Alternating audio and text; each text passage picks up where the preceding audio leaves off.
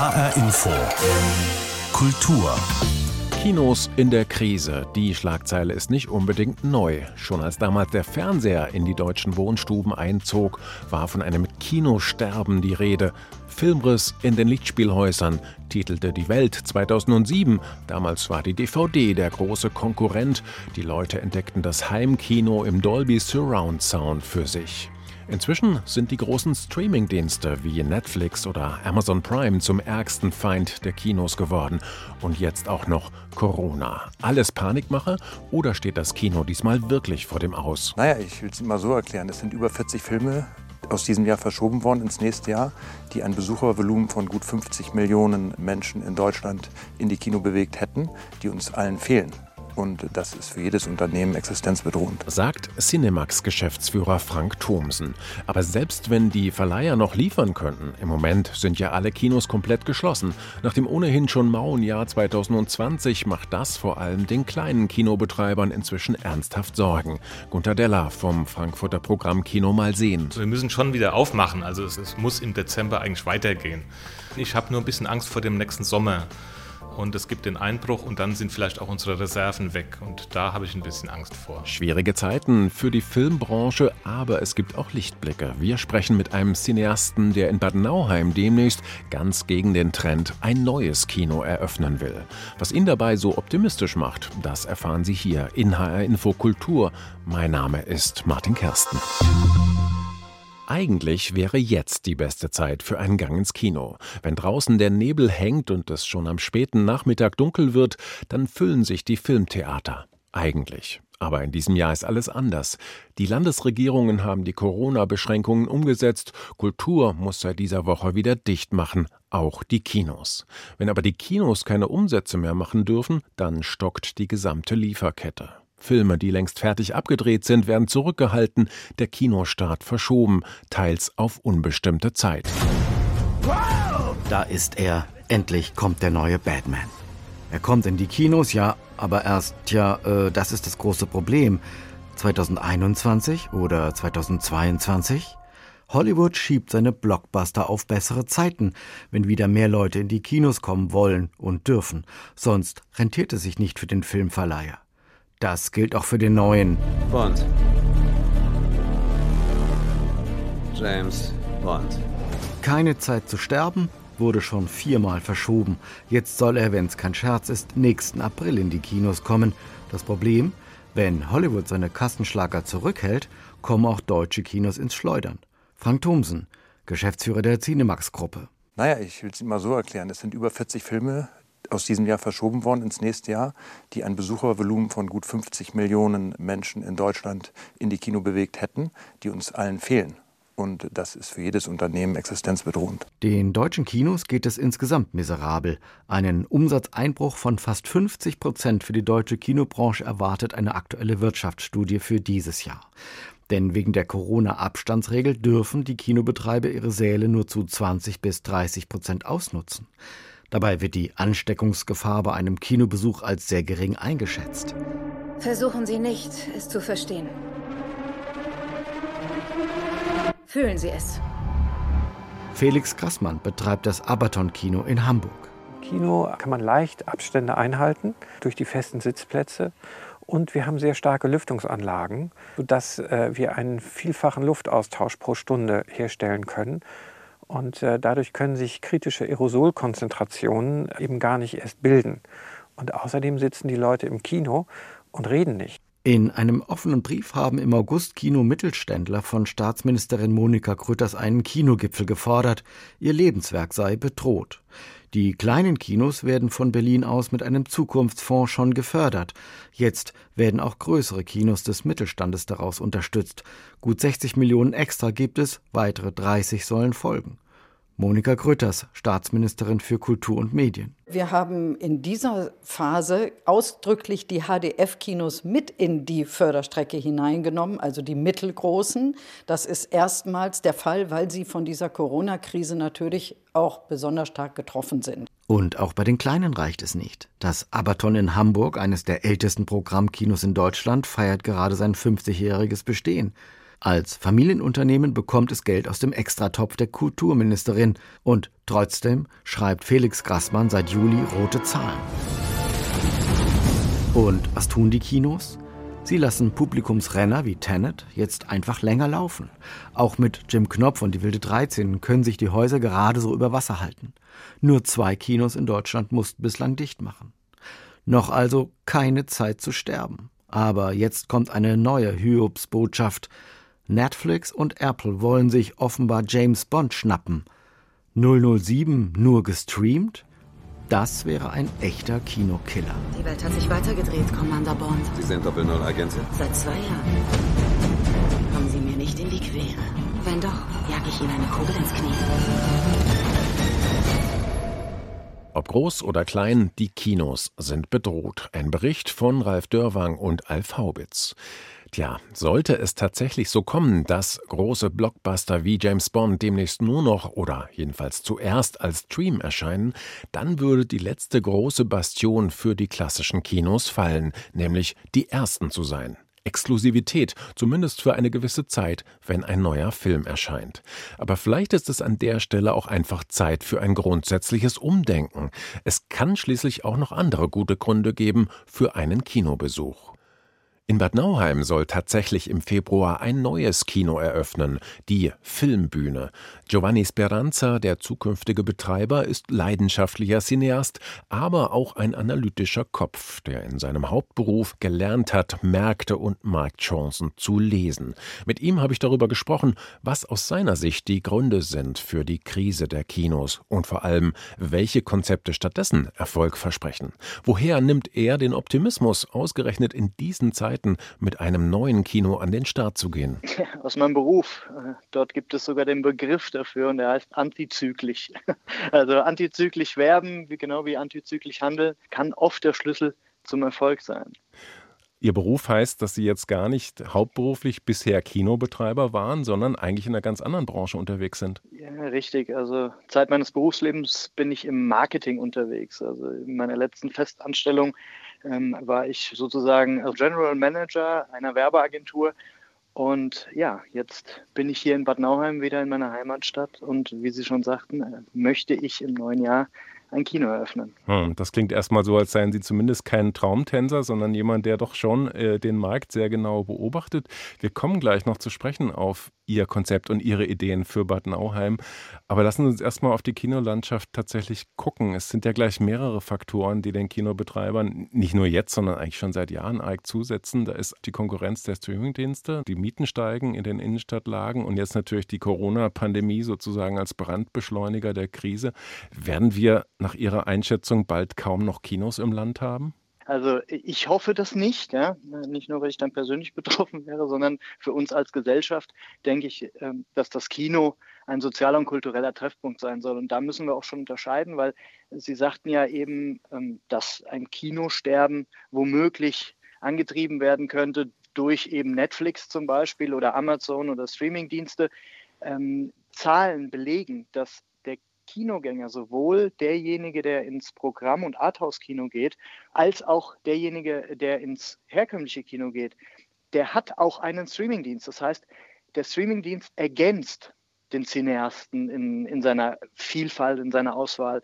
Aber der grundsätzliche Unterschied, und das dürfen wir meiner Meinung nach nicht vergessen, ist das Erlebniskino. Denn ähm, natürlich können Sie ein sehr großes Wohnzimmer haben und einen tollen Bildschirm und eine fantastische Technik, aber es ist doch was anderes, mit 50 wildfremden Personen gemeinsam einen Tagtraum irgendwie zu erleben, der an einer Leinwand gespielt wird und das Raunen im Raum, das können Sie bei sich im Wohnzimmer halt nicht nachspielen. Also das heißt, es geht immer mehr auch um den Event-Charakter. Ich gehe bewusst aus, ich gehe ins Kino, weil ich was erleben möchte und der Film ist letzten Endes auch nur ein Teil davon, wenn ich das richtig verstehe. Ne? Absolut. Also wenn ich jetzt beispielsweise nicht nur auf mein Kino, sondern auf die Programmkinos da draußen schaue, dann haben wir natürlich einen anderen Anspruch. Da geht es nicht darum, den Blockbuster zu zeigen, sondern das ursprüngliche Kinoerlebnis. Denn wir müssen einfach nur 100 Jahre zurückgehen wie war denn Kino? Warum war denn, wo ist denn die Faszination Kino entstanden? In einem großen Raum, eben wie ich eben gesagt habe, mit, mit wildfremden Menschen. Bewegtbild zu sehen, Träumereien zu sehen, Fantasien zu sehen, die für uns alle verbildlicht worden sind. Und genau dieses Erlebnis nochmal zu untermauern und nochmal ein bisschen weiterzutreiben. Also auf der Filmkunstmesse in Leipzig habe ich es erlebt, dass Produzenten und äh, Regisseure vorne nach dem Film dann noch Rede und Antwort standen. Das allein ist schon ein Erlebnis und genau darum geht es dann im Kino, dem Besucher, ein ganzheitliches Erlebnis zu bieten, um diese Faszination Kino wieder hervorzuheben. Und also mir hilft es immer dabei, bei Entwicklung neuer Konzepte zu sagen, Rückschritt ist der wahre Fortschritt. Das heißt, wenn ich mir anschaue, wie wurde denn Kino vor 60 Jahren gemacht und dann, dann, dann sehe ich ein Kino, in das ich gern gehen würde. Und warum überspringen wir nicht einfach die 60 Jahre und machen wieder ein solches Kino? Also bei dem es Einweiser gibt, Platzeinweiser, ich spinne jetzt rum, bei denen es Bedienung im Saal gibt, bei, de, bei denen es Diskussionen vor und nach dem Film gibt. Also genau darum geht es meiner Meinung nach im, im Kino. Es geht absolut, wie Sie richtig sagten, um das Erlebnis. Rückschritt ist der wahre Fortschritt. Das ist ein schöner Spruch, den werde ich mir merken. Ein anderer Satz von Ihnen lautet, glaube ich, mit Filmen allein kann man als Kinobetreiber im Grunde kein Geld mehr verdienen. Äh, womit wollen Sie Geld verdienen? ja, in dem Prozess, den ich hier jetzt mittlerweile seit eineinhalb Jahren begleite und führe, wurde ich tatsächlich fast immer als Verrückter abgestempelt, weil ah, Kino kann ja nicht mehr funktionieren äh, und so weiter und so fort. Aber also wenn wir das aus betriebswirtschaftlicher Sicht betrachten, dann sehen wir doch, Vorstellungen fangen in der Regel ab 15 Uhr an. Jetzt haben wir natürlich auch eine Zeit bis 15 Uhr, in denen der Saal genutzt werden kann, beispielsweise für Weiterbildungskonzepte für, für Schulen. Oder äh, wir können am, am Wochenende natürlich den Vormittag nutzen, um Unternehmen beispielsweise die Geschäftsberichte hier im Kino präsentieren zu lassen, aber auch dort dann einmal die Woche beispielsweise Kabarett oder äh, andere Künstler oder Lesungen stattfinden zu lassen. Also das heißt, ich habe in meinem Konzept, und das rate ich auch allen anderen Kinobetreibern, einfach mal geschaut, wo bleibt denn Platz für Neues und für anderes. Ja, und damit kann man tatsächlich auch noch ich sag mal, betriebswirtschaftlich das Kino in, in ja, den schwarzen Bereich bringen, weil wie Sie schon sagten, also mit, mit den Filmen wird man beim Kino sehr, sehr schwer in den schwarzen Bereich kommen. Sagt Giovanni Speranza, der im Februar in Bad Nauheim ein neues Programmkino eröffnen will, mit multipler Nutzung, wie wir gerade gehört haben, um eben filmischen Anspruch und wirtschaftlichen Erfolg unter einen Hut zu bringen. Welche Rückmeldungen er bislang von den Menschen in der Kurstadt auf seinen Plan bekommen hat, wie er konkret die Umsetzung angeht und was ihn ganz persönlich mit dem Ort dieses Filmtheaters verbindet, darüber reden wir gleich. Jetzt schauen wir erstmal, wie es anderen Kinobetreibern in Hessen geht in Zeiten des zweiten Lockdowns. Jan Tussing hat sich umgehört. Und ja, auch wir haben gestern unser Kino mal wieder abgeschlossen für eine unbestimmte Zeit, denn ich glaube nicht, dass wir ihn nach den vier Wochen wieder öffnen können. Birgit Gimbel betreibt zusammen mit Markus Müller das Kino Die Filminsel in Biblis als Verein. Natürlich haben wir Angst, dass wir unser Publikum verlieren. Noch mehr habe ich Angst, unsere Mitarbeiter zu verlieren. Wir sind ein ehrenamtliches Kino und da ist es schon schwer, wenn da die Gemeinschaft fehlt die Leute bei der Stange zu halten. Es steht schlecht um die hessischen Kinos. Sehr schlecht. Denn die von den Behörden verordneten Sicherheitsauflagen sind in Hessen noch strenger als im Rest der Republik, sagt Christopher Bausch vom Cinema Frankfurt. Wir haben in Hessen sowieso das Problem, dass wir mit zu den wenigen Bundesländern zählen, die seit Beginn der Corona-Krise immer noch diese krassen Auflagen haben. Also wir haben immer noch 1,50 Meter Abstand im Saal. Wir hatten zum Schluss jetzt trotz den 1,50 Meter auch noch Maske im Saal. Es gibt viele Bundesländer, die haben gar keine oder wenigstens weniger Abstand im Saal.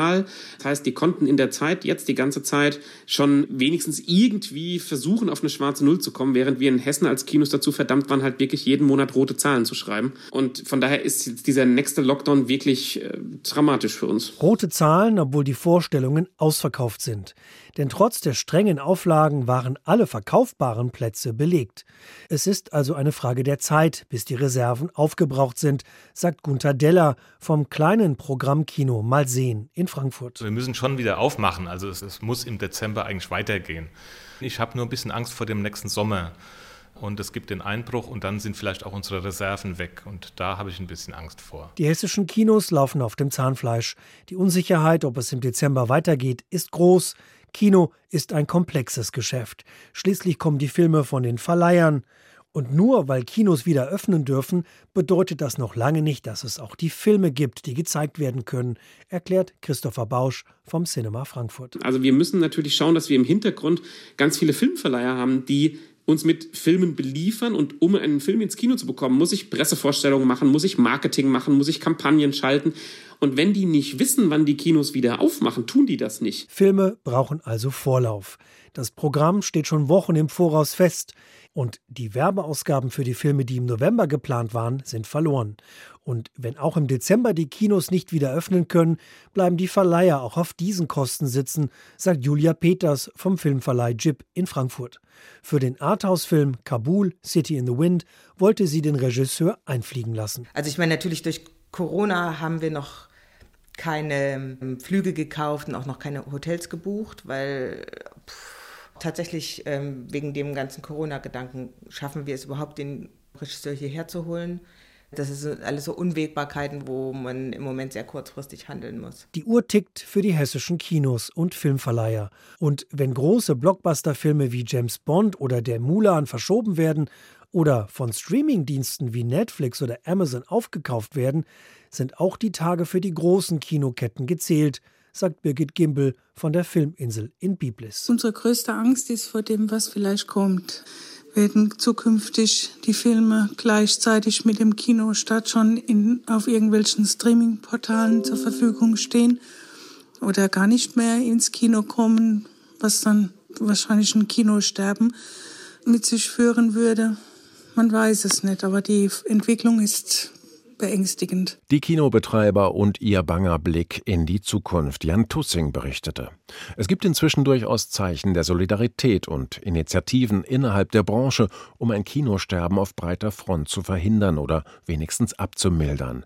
Unter dem Hashtag Streamen fürs Kino unterstützt der Streaming-Anbieter Kino on Demand vor allem Programmkinos im Lockdown mit der Aktion Lieblingskino-Paket. Wer ein gewisses Paket an Arthouse-Filmen zum Streamen erwirbt, der bekommt dazu einen Gutschein für den Besuch eines Programmkinos seiner Wahl. Und die Plattform legt noch 5 Euro obendrauf, sozusagen als Soli-Zuschlag.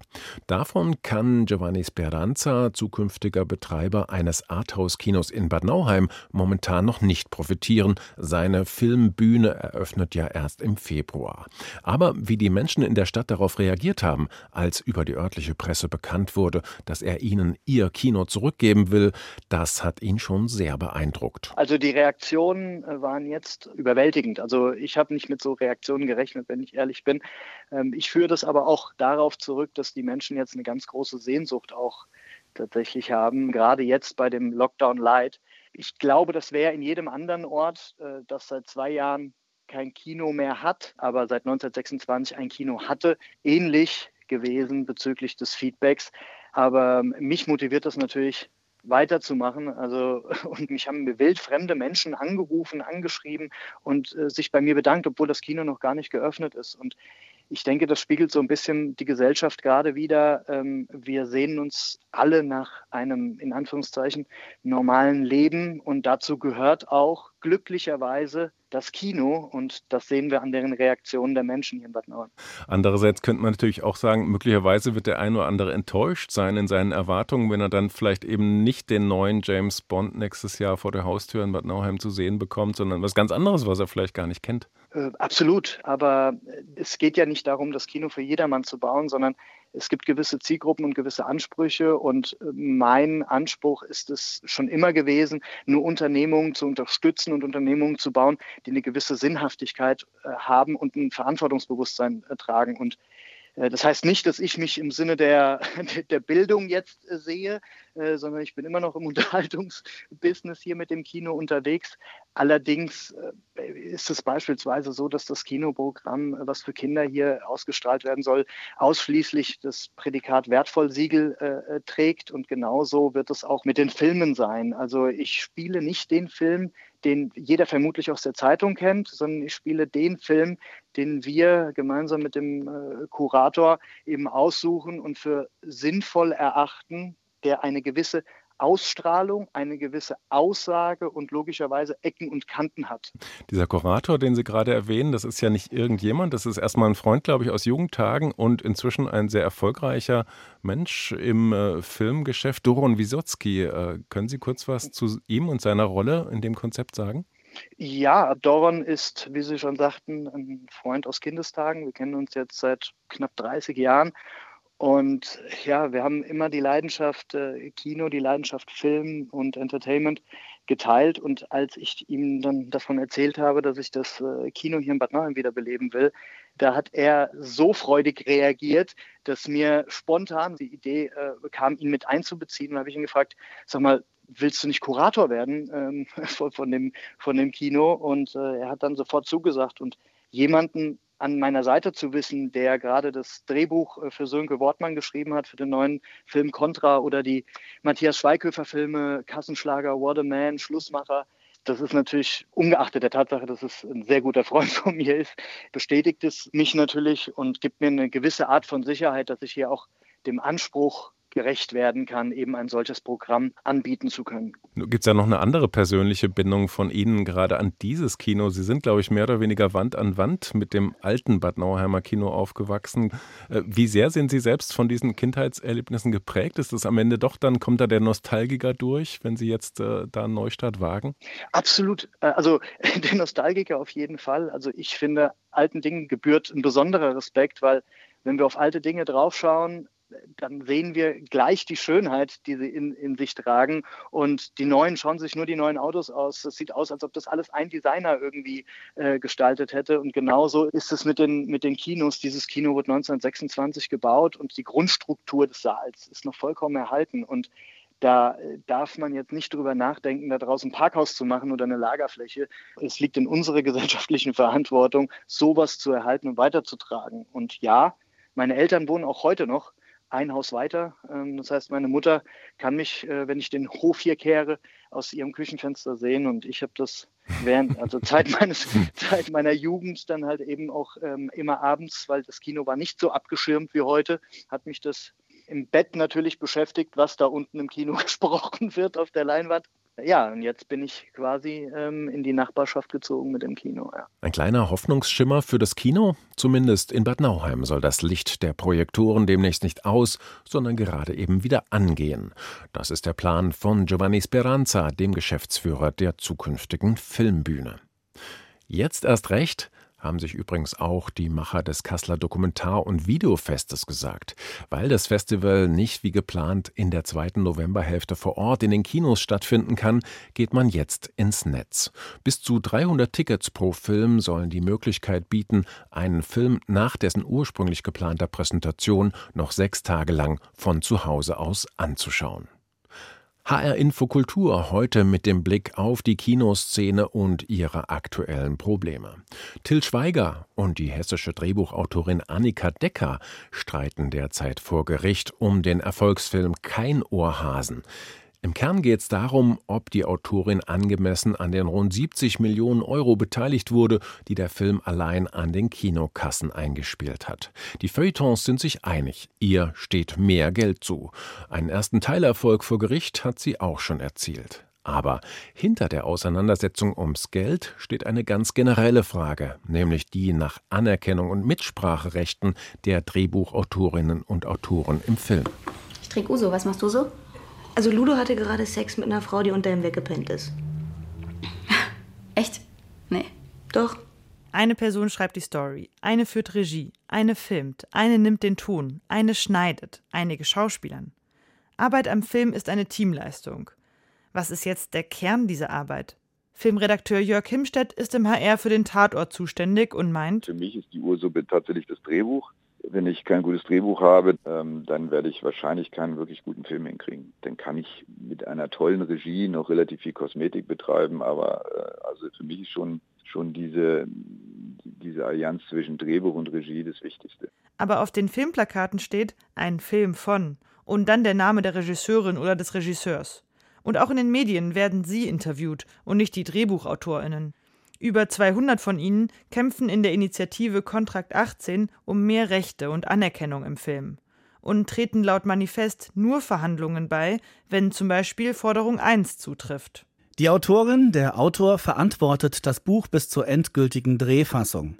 Sämtliche Bearbeitungen des Buchs müssen von der Autorin vom Autor autorisiert werden. Nicolas von Passavant hat vor zwei Wochen den Hessischen Filmpreis für das beste Drehbuch gewonnen und findet solche Forderungen grundsätzlich sehr wichtig, um das Bewusstsein für die Rechte der Autorinnen zu schärfen. Es gibt eine Art Stimmungswandel auf jeden Fall auch im Zusammenhang äh, dieser Initiative die dann aber allerdings wiederum sehr, sehr weitgehende äh, Kompetenzen auf Seiten der Autorinnen und Autoren fordert. Also in letzter Konsequenz, wenn man so viel mitbestimmen will als Autorin oder Autor, dann muss man quasi auch die Regie übernehmen. Und das gibt es ja auch bei Leuten wie Maren Arte oder Christian Petzold. Wenn dann doch zwei unterschiedliche Personen Regie und Drehbuch übernehmen, müssten die sich gut absprechen, meint Produzent Himstedt.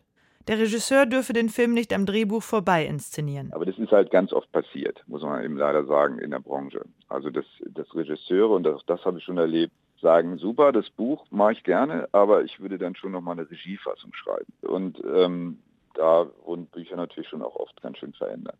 Das kann ich schon verstehen, dass das, dass das nicht für gute Laune gesorgt hat. Gleichzeitig gibt es aber auch Autoren, die sagen, in diesem Buch wird kein Komma verändert. Da habe ich dann wieder ein Problem, weil man muss halt über die Dinge reden können. Wer kann sich an welcher Stelle in der Produktion eines Films durchsetzen? Das ist die eine Frage. Bei der anderen geht es um die Bezahlung, wenn der Film erfolgreich war. Im Kinobusiness wird wohl der Rechtsstreit zwischen der Drehbuchautorin Annika Decker und Till Schweigers Produktionsfirma Barefoot Films ein Musterfall sein. Und Aufmerksamkeit schaffen für die Arbeit der Autorinnen, die in Deutschland bisher fehlt. Werden sie die neuen Stars des deutschen Kinos? Fragt Carla Reiter, die Autorin unseres Beitrags. Das war HR Info Kultur. Den Podcast finden Sie auf hrinforadio.de und in der ARD Audiothek. Mein Name ist Martin Kersten.